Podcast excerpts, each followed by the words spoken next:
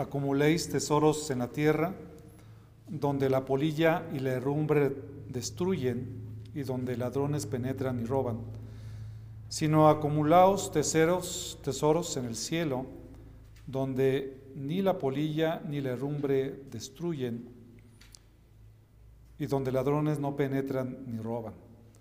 Porque donde esté tu tesoro, allí estará también tu corazón. La lámpara del cuerpo es el ojo, por eso si tu ojo está sano, todo tu cuerpo estará lleno de luz. Pero si tu ojo está malo, todo tu cuerpo estará lleno de oscuridad. Así que si la luz que hay en ti es oscuridad, cuán grande será la oscuridad.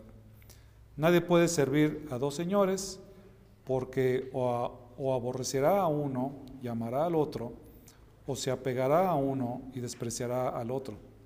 No podéis servir a Dios y a las riquezas.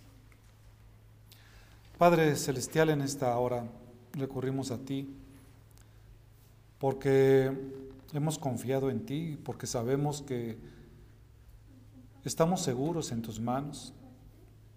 Estamos seguros porque tú tienes cuidado de nosotros, porque tus promesas se han cumplido siempre, porque somos tus hijos, porque nos has adoptado como tuyos por la obra de Cristo en la cruz. Queremos, Señor, y ayúdanos siempre a confiar en ti, Señor, a pesar de las pruebas, quizás ante la falta de alguna necesidad básica, porque sabemos, Dios, que tú siempre la suplirás conforme a tus promesas. Ayúdanos, Señor, a comprender cada uno de estos elementos que estaremos revisando a través de tu palabra. Que tu Santo Espíritu abra nuestro entendimiento, que las palabras expresadas ayuden a mis hermanos, me ayuden también a poder cada día santificarnos y buscar la gloria de tu nombre. Bendito seas en el nombre de Cristo Jesús. Amén. Los, seres humanos en general realmente estamos orientados de repente mucho hacia las cuestiones materiales. Nos inclinamos fuertemente eh, y estamos enfrascados en buscar o adquirir a veces los bienes materiales y tratar de disfrutar y proteger las, las posesiones que tenemos o las posesiones materiales que se van adquiriendo. Quizás las, las peleas más grandes que una familia pueda tener es la disputa de una herencia.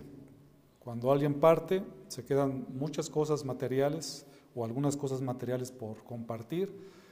Y precisamente cuando están en juego las situaciones materiales, eh, se hace mucho de ver quiénes somos nosotros como cristianos. Y también la gente muestra qué hay en su corazón. Entonces, nuestro Señor Jesucristo, nuestro Maestro, nos enseña en estos, en estos versículos, e inicia también con mandamientos acerca de lo que nosotros deberíamos de hacer. Un mandamiento es algo que no hay una opción, es algo que Dios nos pide que hagamos en nuestras vidas. Entonces, cuando, vemos en la palabra del Señor que Jesucristo está directamente diciendo algo de esta forma, es bueno atenderlo. Eh, luego que hemos visto en los pasajes anteriores del Sermón del Monte las lecciones de la verdadera piedad, también nos ha enseñado su Señor Jesucristo los objetivos de la vida de los hijos del reino. Eh, ahora nos está introduciendo mediante un nuevo mandamiento que viene en el versículo 19, y es un mandamiento que viene, que viene en forma negativa. Dice, no os hagáis como viene la Reina Valera, o como dice la Biblia de las Américas, no os acumuléis tesoros en la tierra.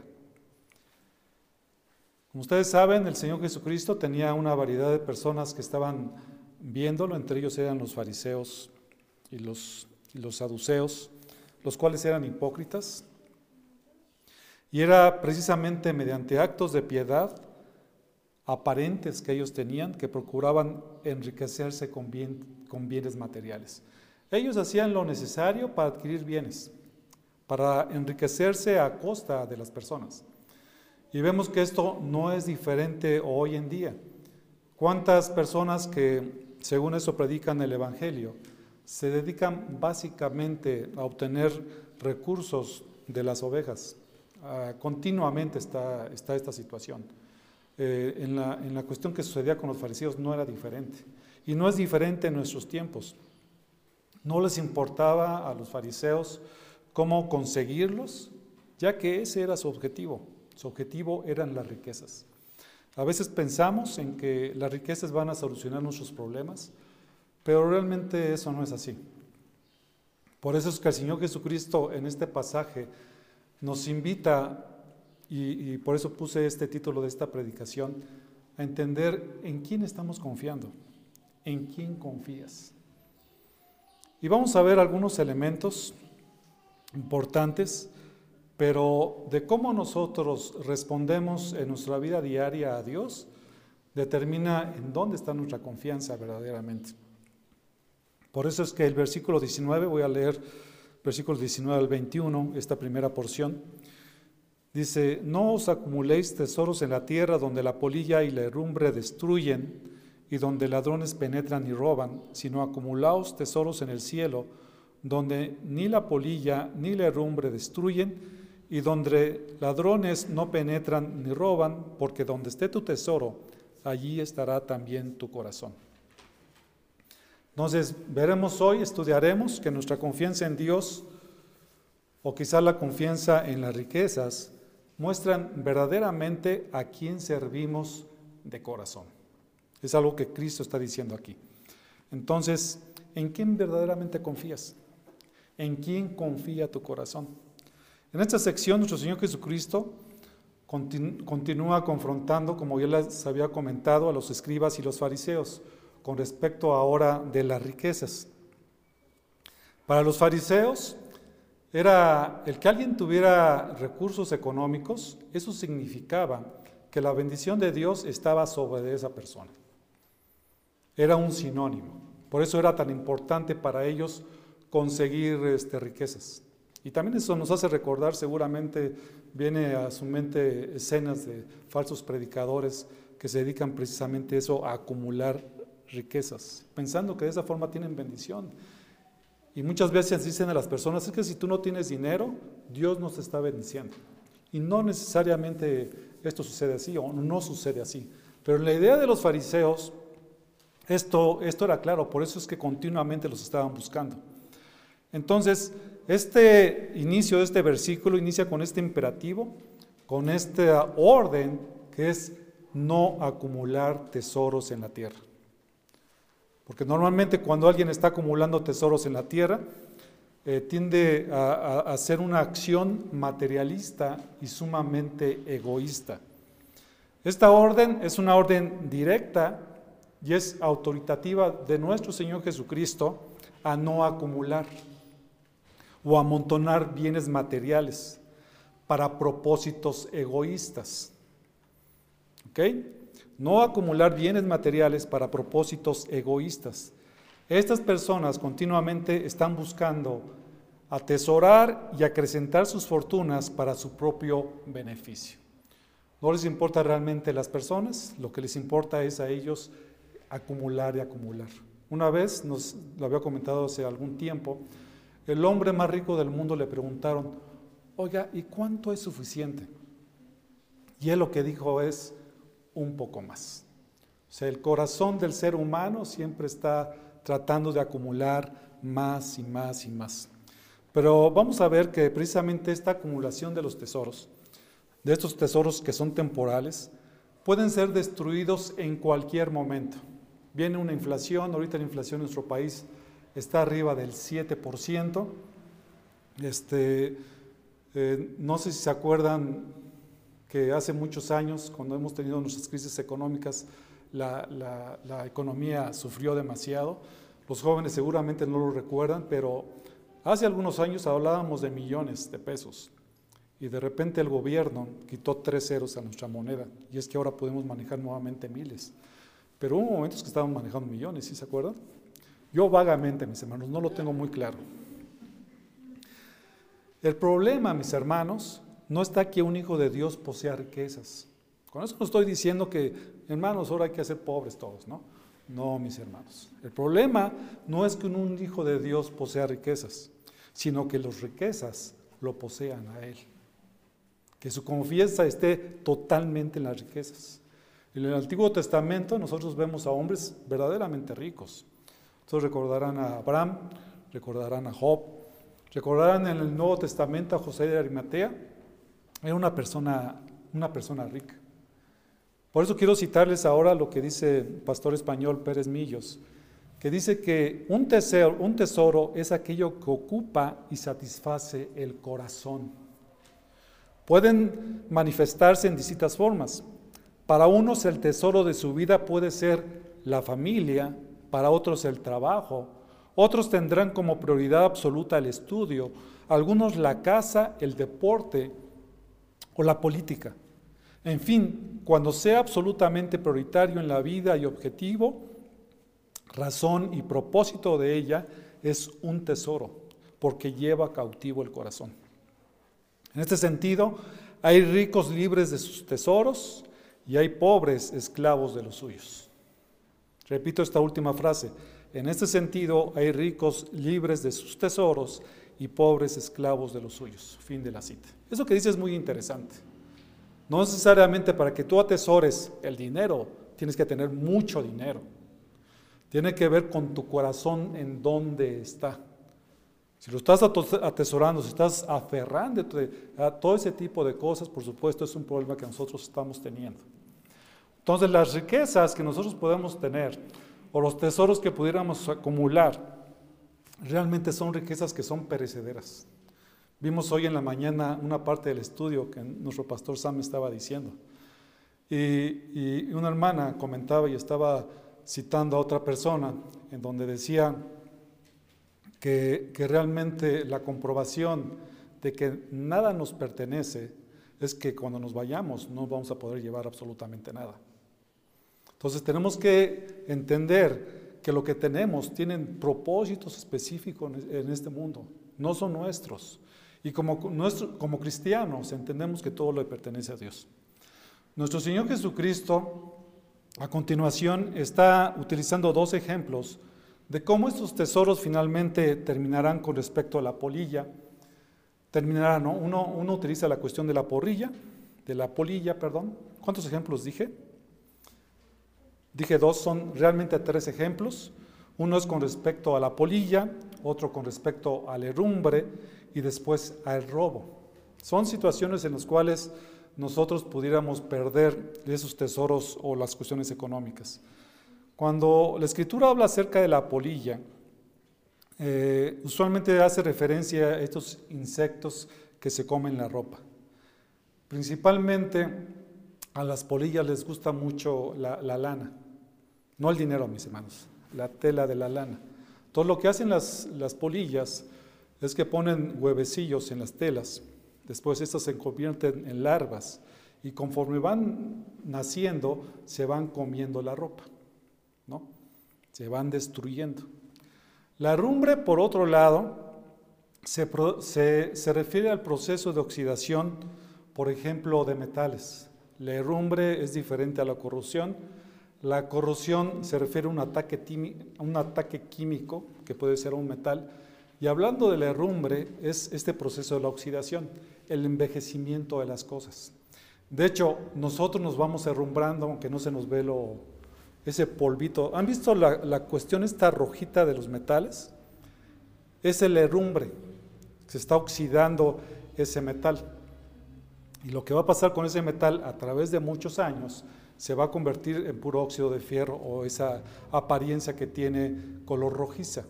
Entonces, todas las cosas que están creadas realmente vamos a, sufrir ese proceso de oxidación o lo que es un proceso de envejecimiento. Mis hermanos van a envejecer. Yo no, yo ya me quedé aquí. Entonces, esto va a suceder y pasa precisamente también, no, sí, mis hermanos, yo estoy más grande que muchos de ustedes, yo creo que más del 90% de los que están aquí. Eh, entonces, este, este óxido va carcomiendo en metal y convirtiéndolo en polvo. Entonces, este, este, esta palabra de, rumbre viene de una palabra que significa en griego comida. que al igual que la polilla, va, va consumiendo con el tiempo los materiales. Entonces, no solamente las cuestiones que nosotros tenemos pueden ser destruidas eh, mediante estos procesos, sino que también pueden ser robadas. ¿Verdad? Cuando te han robado el dinero, ¿a poco no da mucho coraje, mis hermanos? Dicen, no sabe esta persona todo el sacrificio que hice para ganarme esto. Y la verdad es que sí requiere de mucho trabajo para obtener algunos bienes. Y también los bienes se pueden perder a través de, cuando la gente te, te, roba, ¿no? Cuando la gente es robada o que es sustraída sus bienes por los mismos ladrones. Por eso es que el Señor Jesucristo dice aquí que una forma de perder esos bienes temporales es a través de los ladrones que penetran y que roban. Estos ladrones se presentan de forma repentina, nadie sabe cuándo se van a aparecer, se, están de forma inesperada y normalmente su actividad la desarrollan en la noche y por la fuerza.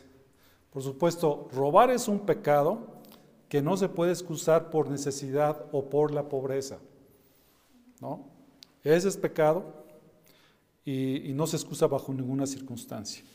Cuando en la escritura vemos esto de que dice que penetran y de que roban, tiene la idea de que están cavando. En aquel entonces había muchas casas que estaban hechas de adobe. El adobe es un material que por supuesto es más fácil de extraer que ahora las casas que tenemos con, concreto, ¿no? Imagínate cuánto tiempo tardarían en, excavar. En aquel entonces estaban hechas de, de, adobe, por lo cual era, había cierta facilidad para que los ladrones pudieran cavar, romper y robar en las casas.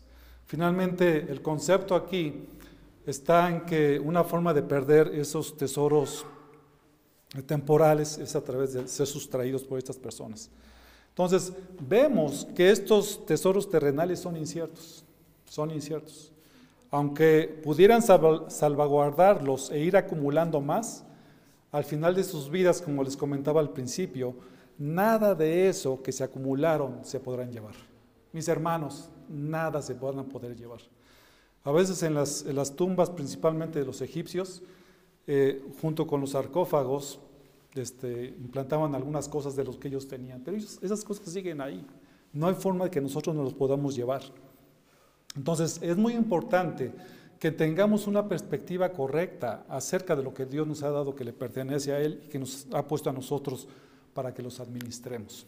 Acompáñenme, por favor, a Lucas, capítulo número 12 donde vemos un ejemplo muy claro acerca de esta, de esta persona que se ha dedicado, de una persona que se ha dedicado a acumular y acumular a lo largo de su vida. Lucas 12, versículos del 13 al 21. Lucas 12, del 13 al 21. Una multitud le dijo, Maestro, dile a mi hermano que divida la herencia conmigo. Pero él le dijo, hombre, ¿quién me ha puesto por juez o árbitro sobre vosotros? Y les dijo, estad atentos y guardaos de toda forma de avaricia, porque aun cuando alguien tenga abundancia, su vida no consiste en sus bienes. También le refirió una parábola diciendo, la tierra de cierto hombre rico había producido mucho, y pensaba dentro de sí diciendo, ¿qué haré ya que no tengo dónde almacenar mis cosechas. Entonces dijo, esto haré, derribaré mis, graneros y edificaré otros más grandes, y allí almacenaré todo mi grano y mis bienes. Y diré a mi alma, alma, tienes muchos bienes depositados para muchos años, descansa, come, bebe, diviértete. Pero Dios le dijo, necio esta misma noche te reclaman el alma, y ahora, ¿para quién será lo que has provisto? Versículo 21. Así es el que acumula tesoro para sí y no es rico para con Dios. Esta enseñanza se parece mucho a lo que estamos estudiando, haciendo ahora, ¿no? Ahora, tú te puedes preguntar ahora, ¿es malo entonces hacer dinero? La respuesta es no. Es correcto proveer para nuestras familias, hacer planes razonables para el futuro, hacer inversiones sabias y tener dinero para echar a andar negocios, dar a los pobres y apoyar a la obra del Señor.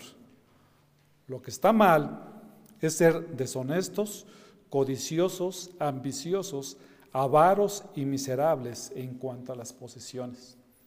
Ganar de modo honesto, ahorrar y dar es sabio y bueno. Acumular y gastar solo en nosotros mismos no solo es desaconsejable, sino pecaminoso. Entonces, lo podemos hacer sabiamente.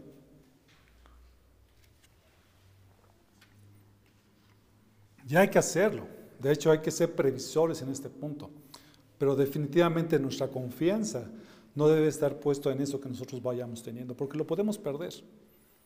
Y a veces la gente pierde sus cuestiones económicas y se están suicidando al día siguiente, pensando que perdieron toda su vida. Eso está mal. Vemos que en contraste, siguiendo con el versículo, dice que viene una orden positiva. Dice, acumulaos tesoros en el cielo.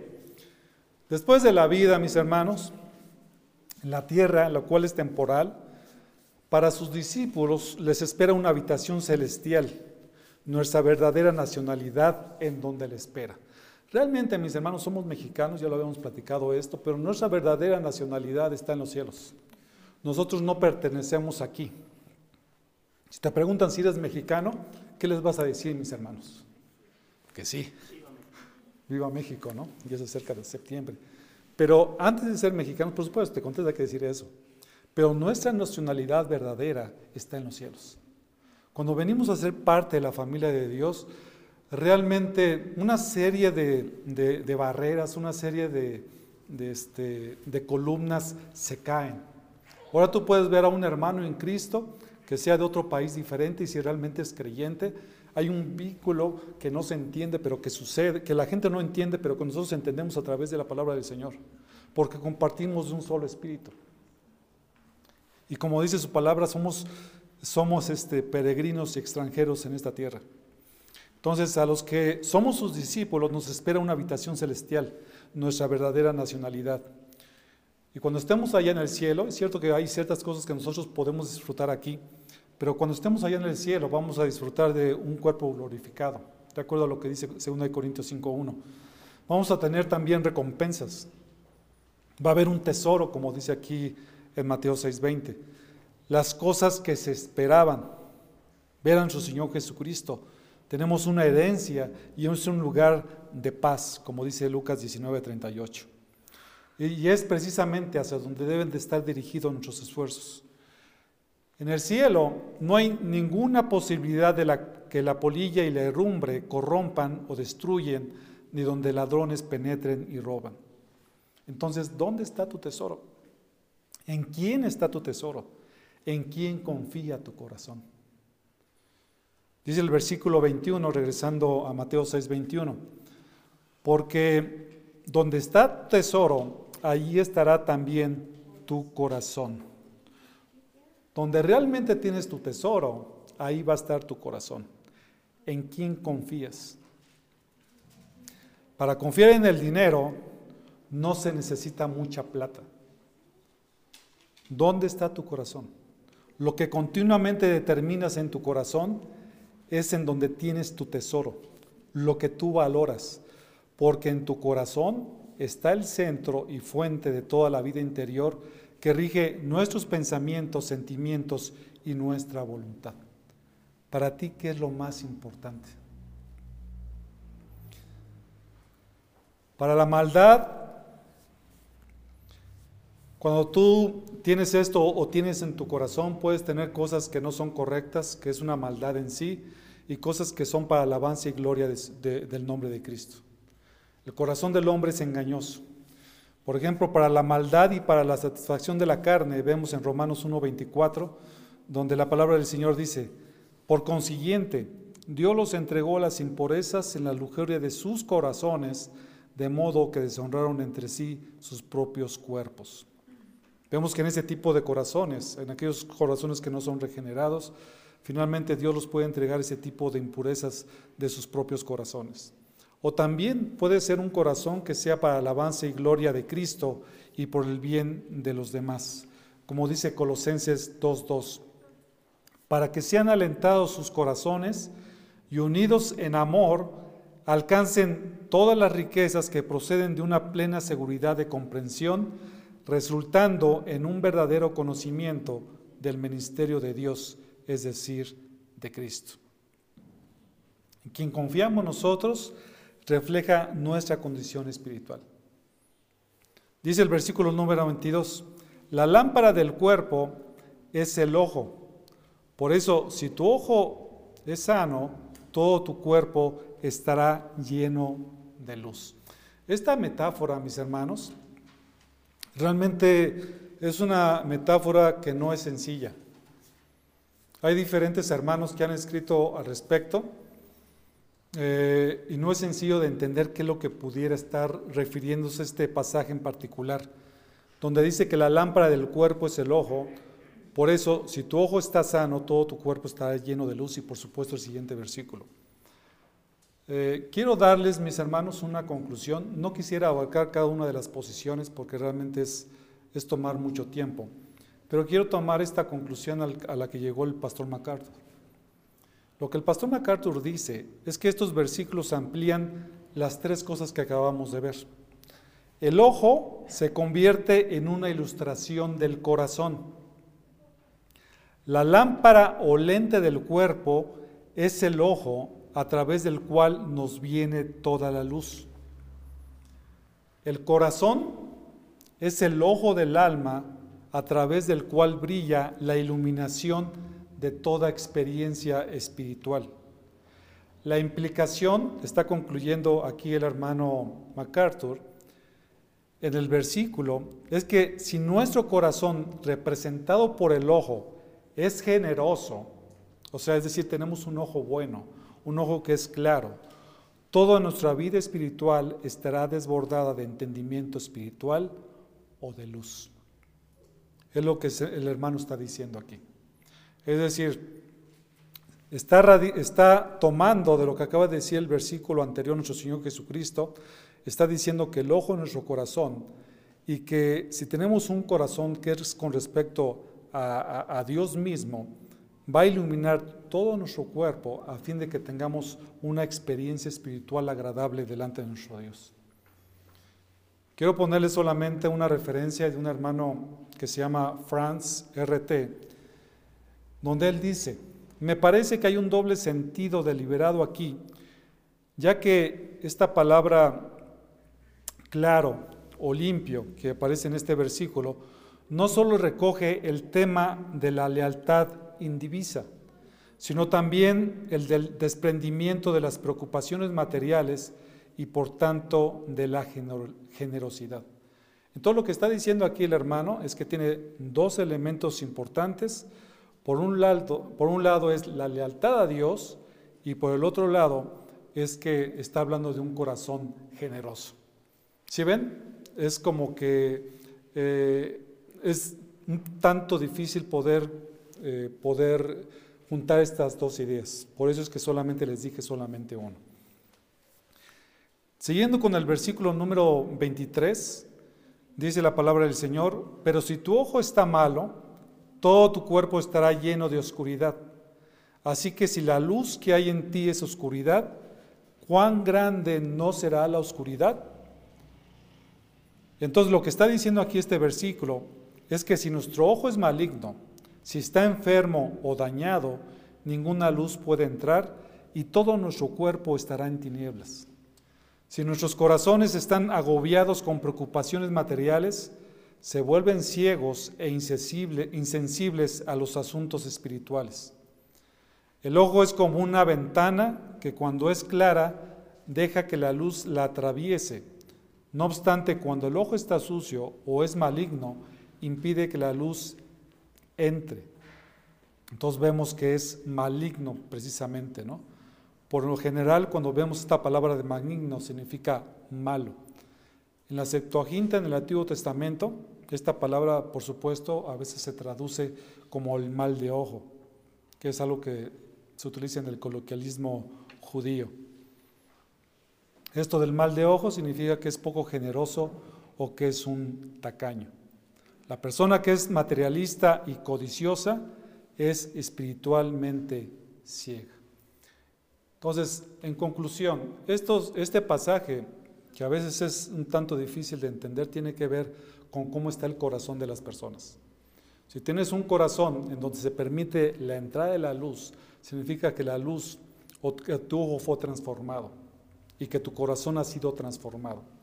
Cuando el corazón de una persona que no es creyente es oscuro, sus tinieblas son muy grandes, muy grandes delante de él y no puede entender las bendiciones tan grandes que hay en Cristo Jesús.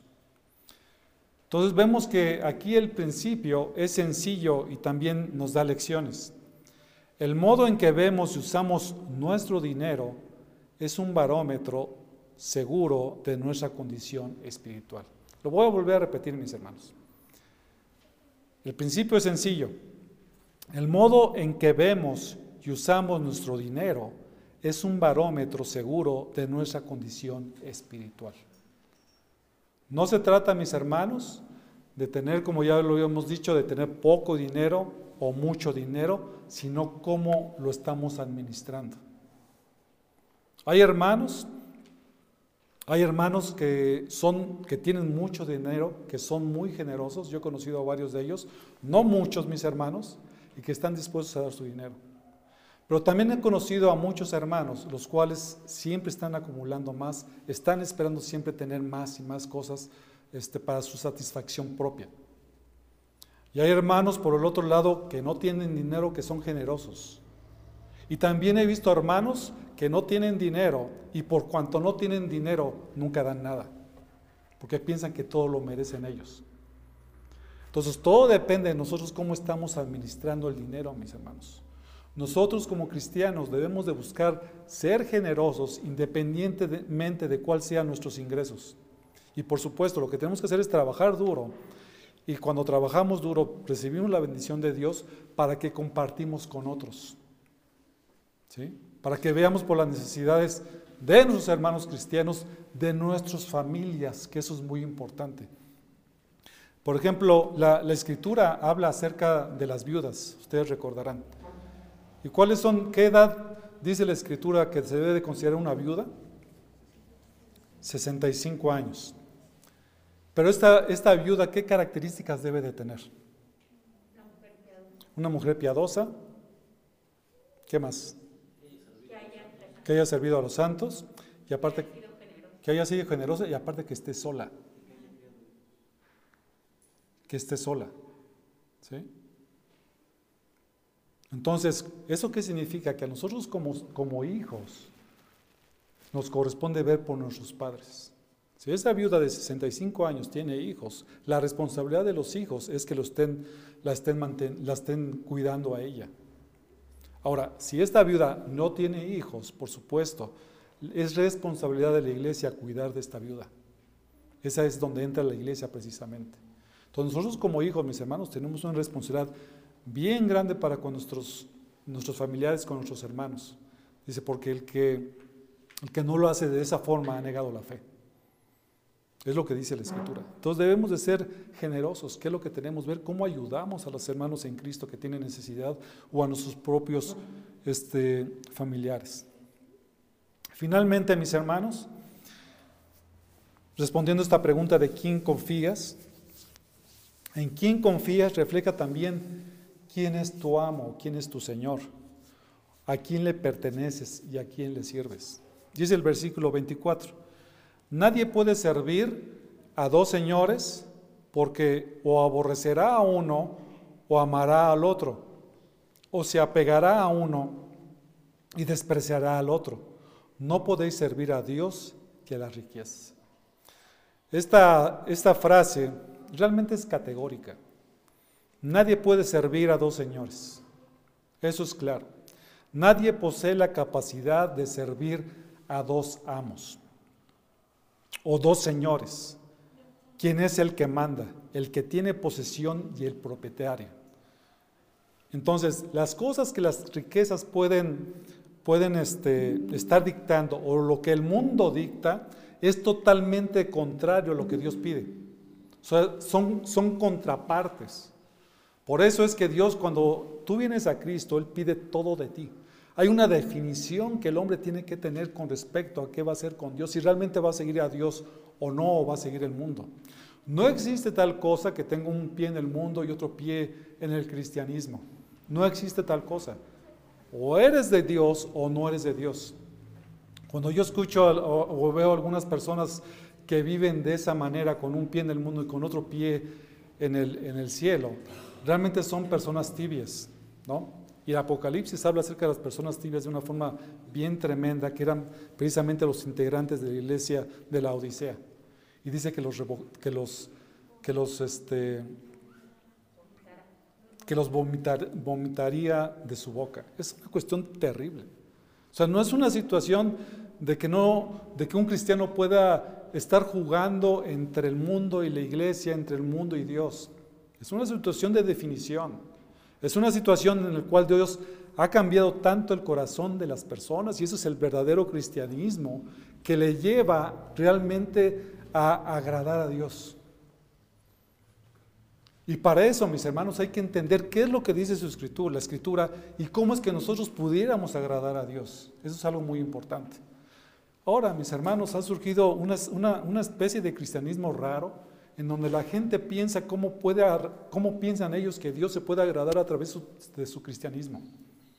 Y no atienden lo que dice la palabra del Señor.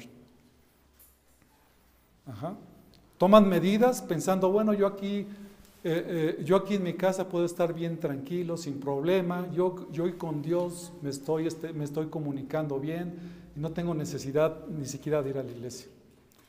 Yo no digo eso de personas, mis hermanos, que están imposibilitadas de caminar, que a lo mejor no tienen nadie que los lleve. Hay una hermana aquí en la iglesia, estoy seguro, mis hermanos, estoy seguro que si la hermana viviera aquí a, a tres casas o cuatro casas de aquí, de donde estamos reuniendo nosotros, y nadie fuera a recogerla, ella vendría por sus propios medios, aunque fuera arrastrándose para reunirse a la iglesia. Tú ves a esos hermanos con ese compromiso por ese amor al Señor, que de veras es, ejemplar. Son hermanos que nunca se quejan, son hermanos que siempre están dispuestos a servir al Señor a pesar de sus circunstancias. Y a veces sus circunstancias pueden ser sumamente paupérrimas. Pero ves el corazón cambiado de esas personas porque Dios los ha transformado de manera impresionante. Pero es una obra de Dios. Es una obra de Dios definitivamente, el poder los corazones este, cambiarlos de tal forma que sus anhelos cambien totalmente, que ya el mundo no les, sea, no les sea atractivo, sino que realmente pueda amar su palabra, amar la oración, amar la comunión de los hermanos y buscar esa congregación.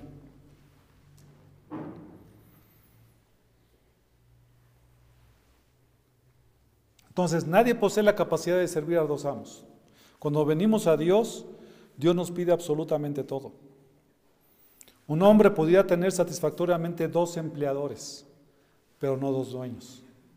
A veces por las circunstancias económicas es necesario a veces tener una persona dos, dos, trabajos, ¿no? o tres trabajos, y desempeñarte correctamente en esos trabajos. ¿Ustedes se acuerdan de la película esta? No sé cuál película sea, esta se me vino a la mente. Ya llegué vieja, ya me voy vieja, ¿se acuerdan? Es de Pedro Infante y llegaba como bombero. Bueno, yo estoy, ya estoy inventando mi película, mis hermanos. De lo que sí me acuerdo es que tenía muchos trabajos esta persona, ¿no? Y cambiaba de sombrero cada rato. Entonces hay personas que a lo mejor tienen la necesidad de tener varios trabajos para solventar y eso está bien. Lo que no se puede tener son dos dueños.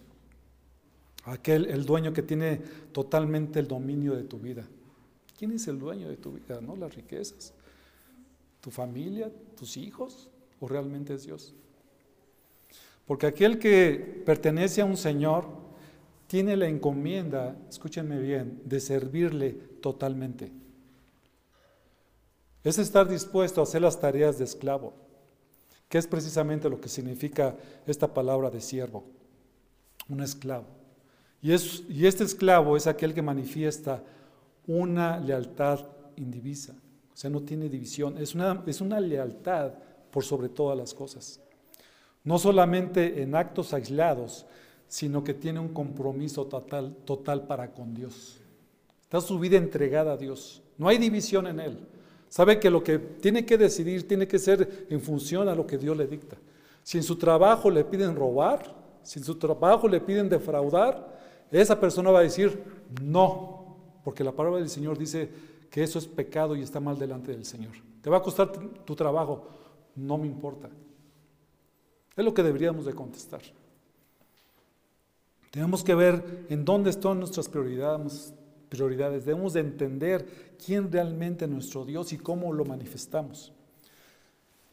En la versión de la Septuaginta, este, este término de, de siervo es más común para referirse al servicio a Dios. Perdón, no solamente en actos aislados, sino un compromiso total, como les había dicho. Entonces, eh, somos precisamente como pueblos de Él apartados para un servicio exclusivo al Señor. La entrega total del siervo y la exigencia total del Señor sirven aquí para ilustrar el señorío incondicional. Mis hermanos, ustedes no pueden ser incondicionales de nadie. A quien únicamente debemos de ser incondicionales es con respecto a Dios solamente a Dios. No podemos ser incondicionales absolutamente de nadie, sino solamente de Dios. Y esa responsabilidad incondicional de los creyentes es para con Él. ¿Qué significa que alguien es incondicional? ¿Qué significa, mis hermanos? Significa que cuando Él te pida que estés ahí, tú vas a estar ahí, sin ninguna condición.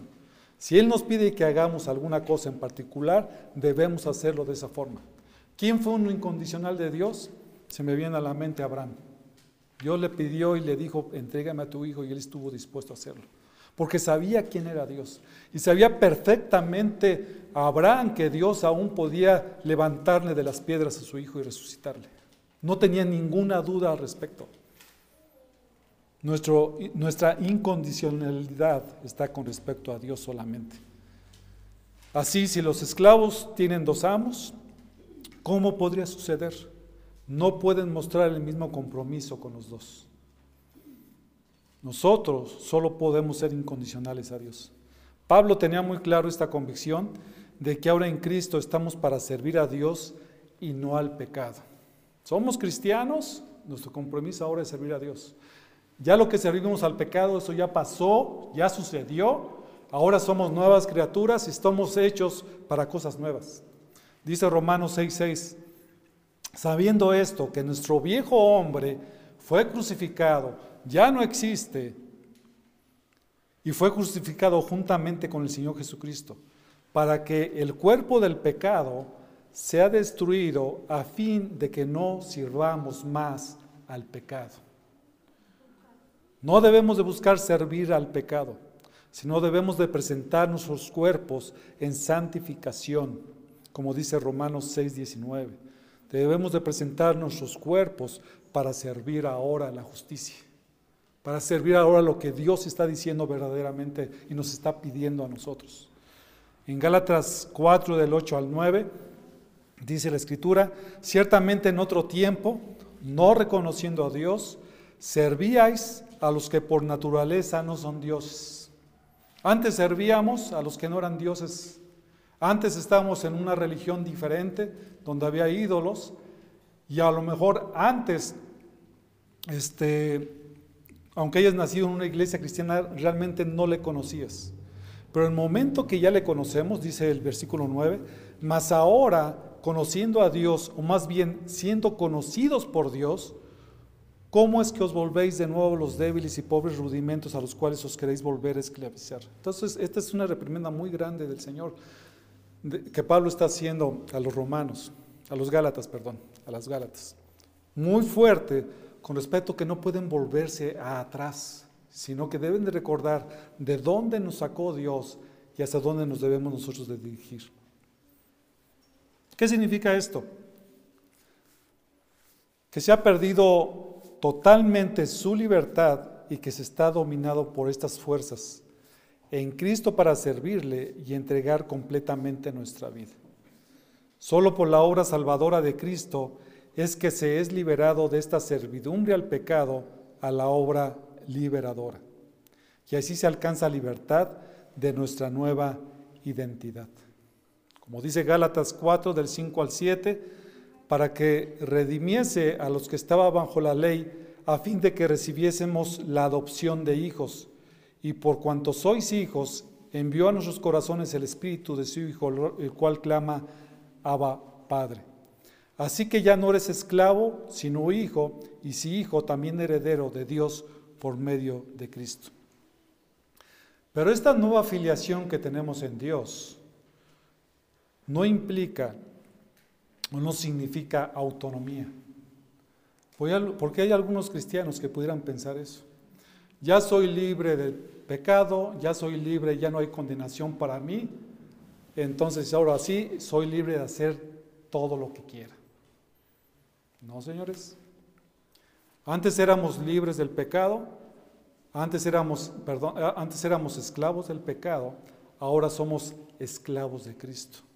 Estamos sujetos, estamos este, libremente, voluntariamente expuestos a ser eh, siervos de nuestro Señor Jesucristo. El resultado es un, nuevo, es un nuevo servicio. Con su obra de redención, Cristo ha hecho de los creyentes posesión suya y ahora les da las metas que configuran sus vidas.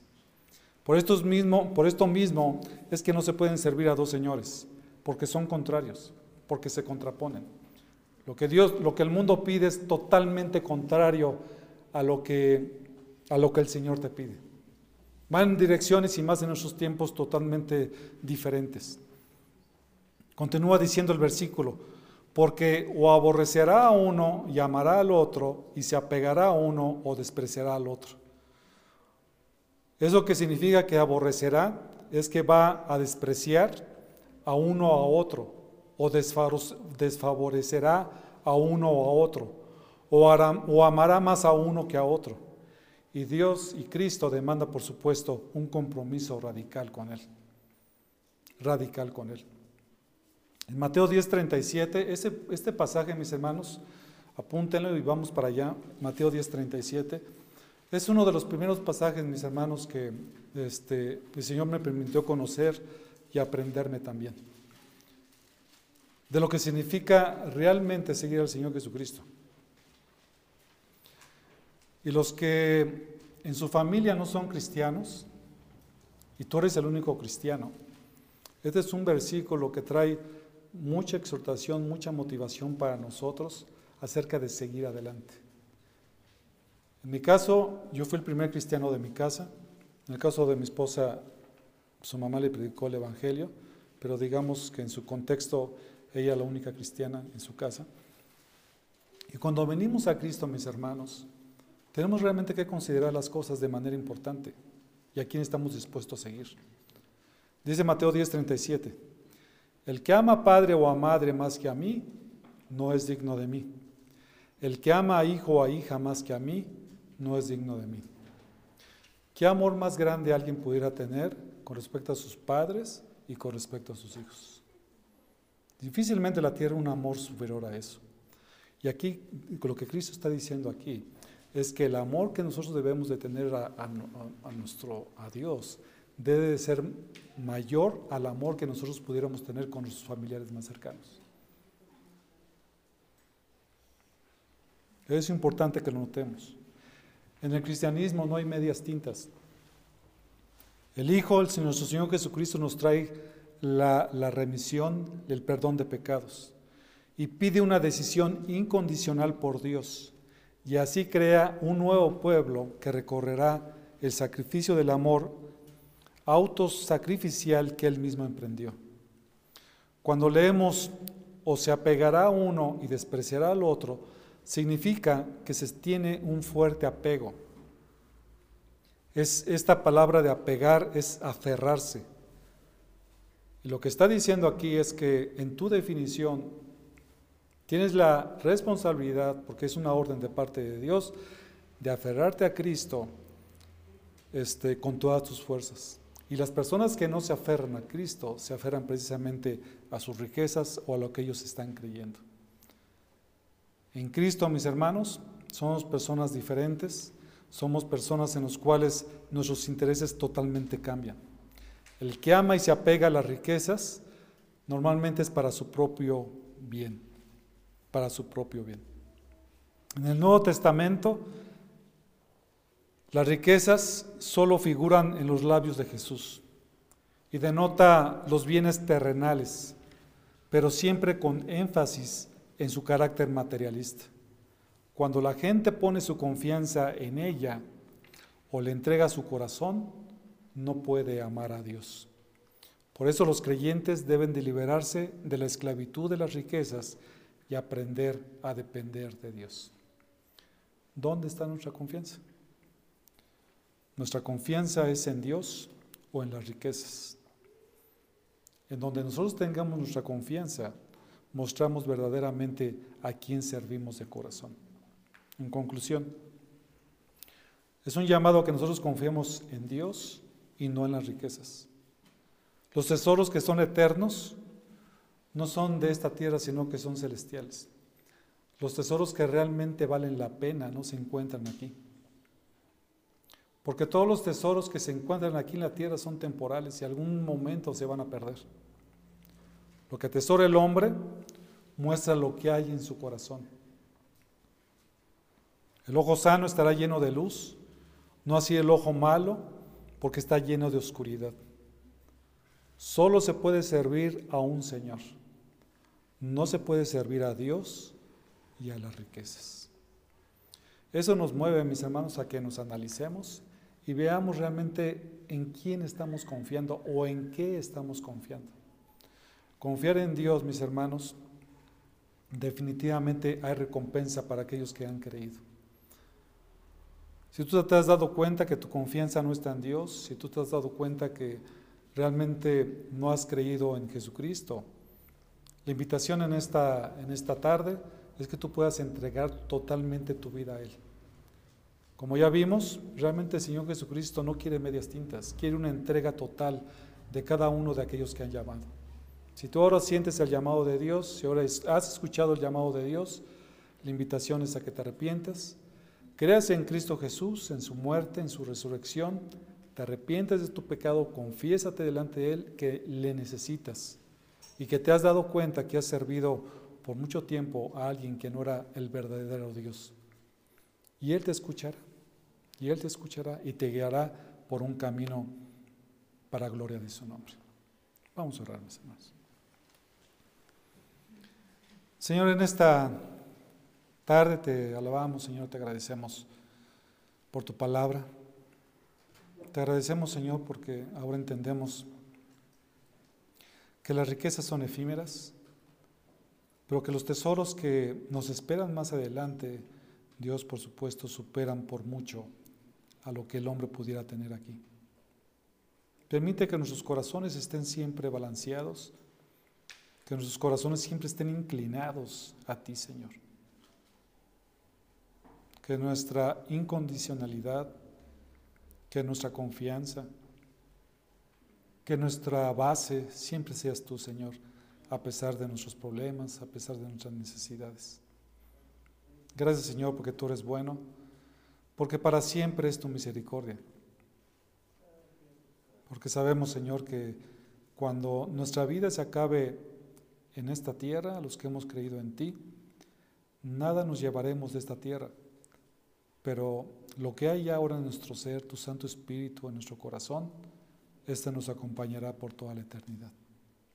Bendito y alabado sea tu nombre, en ese precioso nombre que es sobre todo nombre, en Cristo Jesús. Amén.